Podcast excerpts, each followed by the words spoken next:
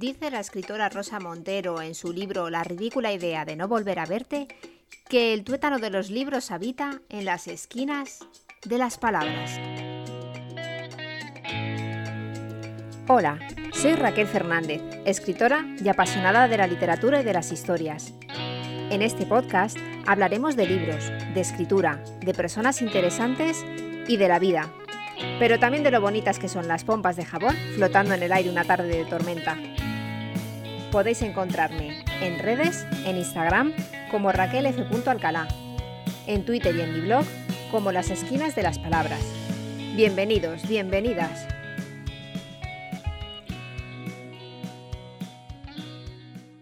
En esta sección del podcast contamos con un colaborador de lujo. José Castillo Villacampa nos regalará cada mes su reseña sobre uno o varios libros. Comentaré su lectura y os invitaré a seguir hablando de estas historias en mi cuenta de Instagram arroba raquelf.alcalá. Espero que esta sección os abra el apetito lector. Comienza Cuadernos Kraken.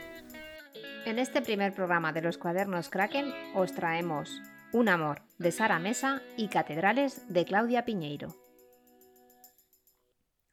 El primer libro de nuestros cuadernos Kraken es Un amor de Sara Mesa, publicado en Anagrama en 2020. Nuestro amigo José no ha escogido a cualquiera para empezar esta sección, ya que Sara Mesa es considerada por la crítica como una promesa de la narrativa española.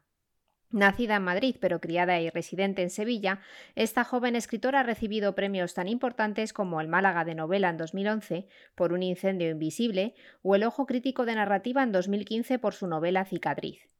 Su última novela, Un amor, ha sido premiada por los libreros en la categoría de ficción como la mejor novela de 2020.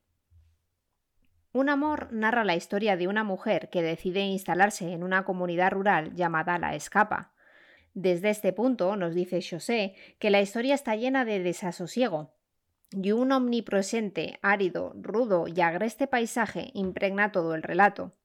Este ambiente influye claramente en la vida y en la forma de ser de sus personajes, hasta el punto que llega a desajustar la trayectoria vital de la protagonista, Nat, una mujer que llega al pueblo en busca de sí misma.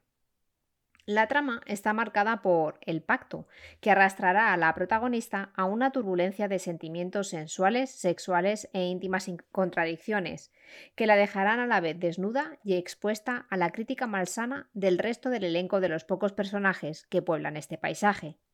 Los personajes restantes cumplen con esa única función totalmente supletoria, de sostén del entramado de la historia y de quienes apenas nada sabemos, salvo por lo que subjetivamente nos relata de ellos la protagonista. Esta tensión pondrá a los lectores contra las cuerdas sobre la moralidad-amoralidad de las acciones de la protagonista. La novela consigue dejar esa sensación de zozobra que intencionadamente pretende en sus apenas 190 páginas contadas de una forma ágil y veloz, y en la que los acontecimientos se precipitan unos tras otros sin pausa. Es un libro en el que las lectoras, los lectores, se verán y se sentirán más comprometidos y comprometidas con todo el mundo interior de la protagonista, mientras ella se siente observada, criticada y hasta apartada por los que habitan ese mundo exterior, en el que el paisaje cobra vida como si fuese uno más de los personajes de la trama. Se trata, pues, de un libro con más preguntas que respuestas, más reflexiones que certezas, y en el que la palabra amor aparece tan solo en el título. Nuestro segundo libro es Catedrales, de Claudia Piñeiro, publicado por Alfaguara en 2021. Esta escritora argentina es además guionista de televisión, dramaturga y periodista. Claudia Piñeiro tiene una sólida carrera como escritora que se ha visto reconocida por premios tan importantes como el Planeta Argentina en 2003, con la novela Tuya, o el Premio Clarín de Novela 2005 por Las Viudas de los Jueves. La novela que reseñamos hoy comienza con un hecho trágico. Una adolescente aparece quemada y descuartizada en un descampado. Treinta años después, el crimen sigue sin aclararse y su familia y entorno se han desmoronado.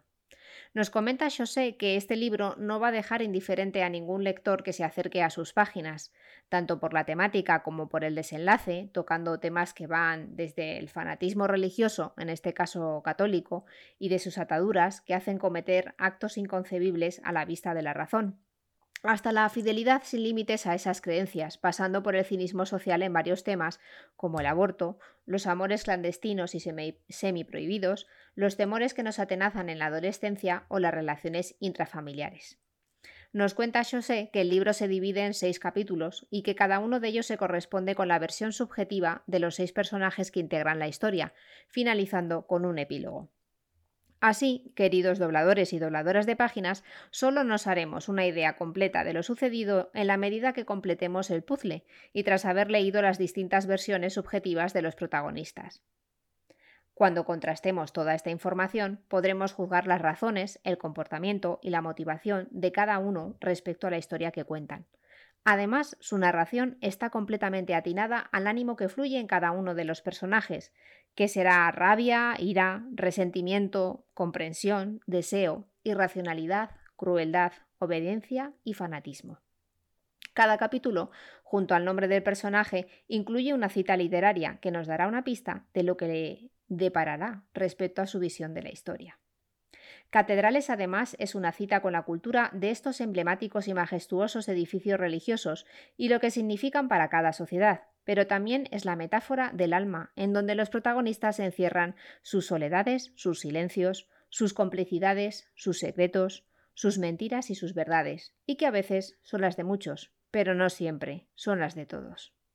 Espero que os haya gustado mucho nuestro primer cuaderno Kraken y os anime a leer.